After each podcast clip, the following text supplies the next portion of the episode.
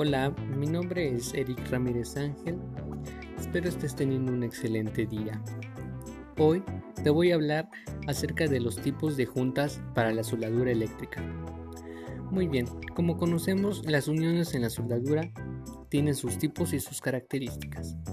Cuando las condiciones de trabajo son favorables, la soldadura es la forma más económica de efectuar eh, las uniones. Por ello, las uniones efectuadas en el taller son normalmente soldadas. Cuando hace falta efectuar uniones en la obra, eh, generalmente se atornillan, pero es frecuentemente que estas uniones se preparen en el taller soldando las chapas, etc., eh, que se necesitan para la unión de la atornillada. En la soldadura, la manera de cómo es piezas a unir se denominan tipos de juntas de unión o juntas de soldadura eh, posibles. Existen cinco tipos de uniones básicas. La unión a tope, en ángulo, en T y en, solape. Y otra que es en ángulo y de borde. Sus características de los distintos tipos de unión son con las que mencioné y tiene cada tipo de junta tiene una serie de ventajas e inconvenientes que debe conocer el diseñador ya que la calidad final de la obra soldada dependerá de no solo la técnica y la habilidad para realizar la soldadura, sino también el tipo de junta. Como recomendaciones generales, siempre se citan las siguientes, eh, la siguiente, bueno, más bien los siguientes ejemplos, que sería cuando la longitud del cordón eh, suelda al ejecutar no debe de tener una longitud superior a 500 milímetros para su realización se comenzará un externo y seguirá hasta el otro.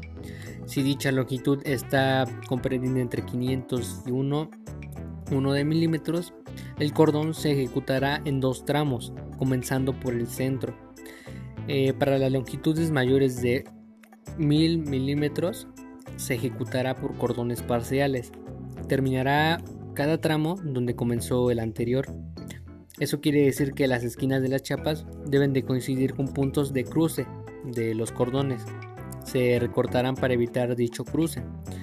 En todo caso, no se realizará una soldadura a lo largo de, otra ya ejecutada, que asimismo cuando las piezas al, soldar formen esquinas en sus externos y los cordones de la soldadura practicados no deberán terminar en las propias esquinas de las piezas o de los elementarios de las mismas, sino que deberían prolongarse alrededor de la esquina, siempre la prolongación pueda hacerse en el mismo plano que el cordón y en la longitud al menos igual a tres veces la garganta del cordón.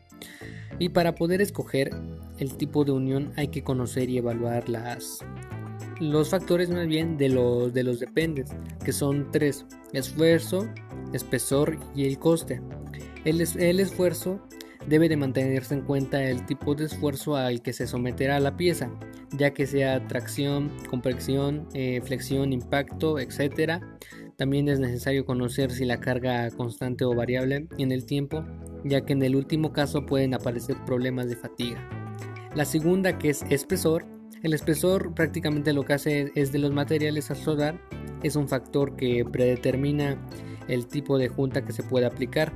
Y el número 3 es el coste, es la forma de la junta de la soldadura influirá en el coste final, por lo que deberá considerarse a efectos económicos.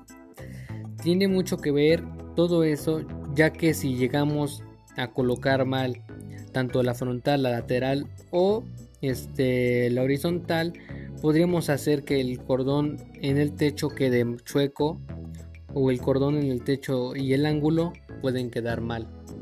Entonces, estas, este, ¿cómo se le diría? Estas recomendaciones que te estoy dando son para que las tomes en cuenta y puedas obtener eh, una unión de soldadura muy exacta y con precisión. Espero te haya gustado. Mi nombre es Iris Ramírez Ángel y espero estés teniendo un excelente día. Gracias.